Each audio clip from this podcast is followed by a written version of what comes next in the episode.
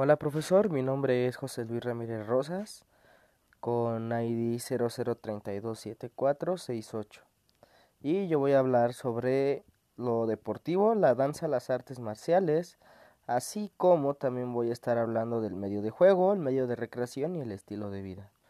Comenzaré un poco con el aspecto de lo deportivo, ya que lo deportivo tiene diferentes características que lo hacen ser un deporte. Una de esas es la secularización, que es el sentido y la dirección de las prácticas.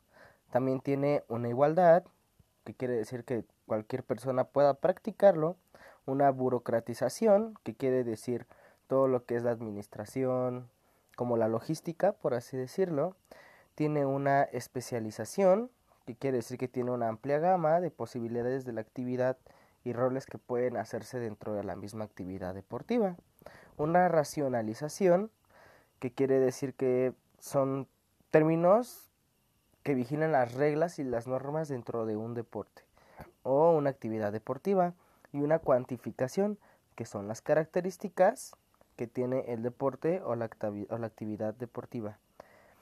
El deporte posee dos características, una que es psicomotora, que quiere referirse al movimiento, y una sociomotora. Lo sociomotriz quiere, quiere ir relacionado con la interacción del ser humano con otros seres humanos.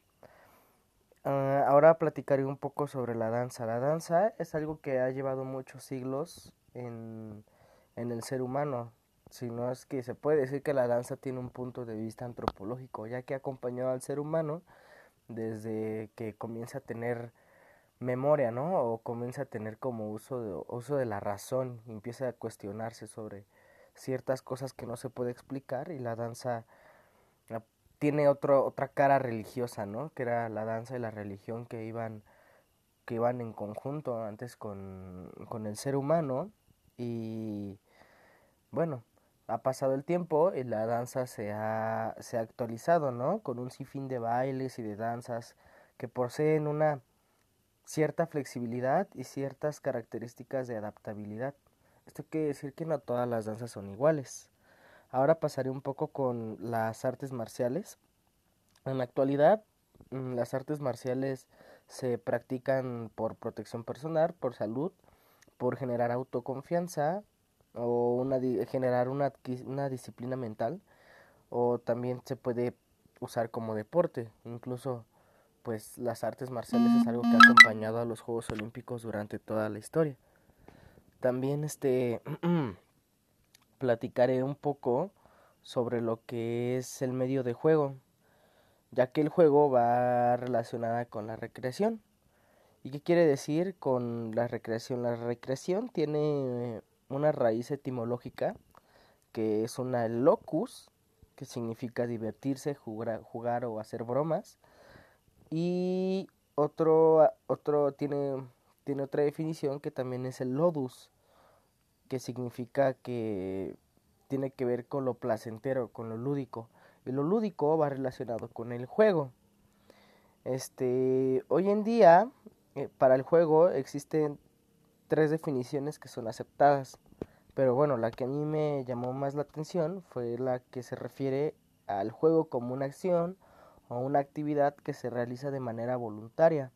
También que se realiza bajo límites especiales y temporales. Especiales, perdón, espaciales y temporales. Posee también una o varias reglas que son aceptadas libremente. La actividad posee un sinfín de reglas, de objetivos, y estos se encuentran plasmados con un sentimiento de alegría o un sentimiento de tensión dependiendo del tipo de deporte. También pueden representar dentro de la acción de un rol distinto de lo que es la vida real. Esto quiere decir que te hace llevarte a otro, a, otro aspecto, a otro tipo de vida, no a lo que uno conoce comúnmente. En fin, el, el juego en sí tiene diversas cuestiones que lo consideran como tal, ¿no? Como un juego. Una de esas es que posee un carácter global. Esto quiere decir que su centro de atención posee diversas actividades o desarrolla también la creatividad o la imaginación. También mm, enseña el seguimiento de normas y reglas, así como que construye una realidad compleja. ¿A qué me refiero con realidad compleja? Pues es simple, ¿no? Que te hace cuestionarte un poco más sobre, sobre tu entorno y hace que, pues sí, que te cuestiones más sobre tu entorno. También es un elemento universal de la cultura humana. O sea que el juego ha pues ha acompañado al ser humano desde pues, toda su existencia, ¿no? Se ha ido interpretando de diferentes maneras, pero siempre ha estado ahí. También dice que está presente en la vida del ser humano. Eh, también es considerada como una actividad de aprendizaje, sobre todo más en los primeros años de vida de, de un ser humano. Y también es una excelente técnica para tener dinámica en grupos. Esto quiere decir que pues puede ayudar mucho a la inclusión, a que una persona se incluya o se sienta parte de algo. Ahora pasaremos un poco con lo que es el estilo de vida. Em, el concepto de estilo de vida en sí se puede aterrizar en un término de la salud.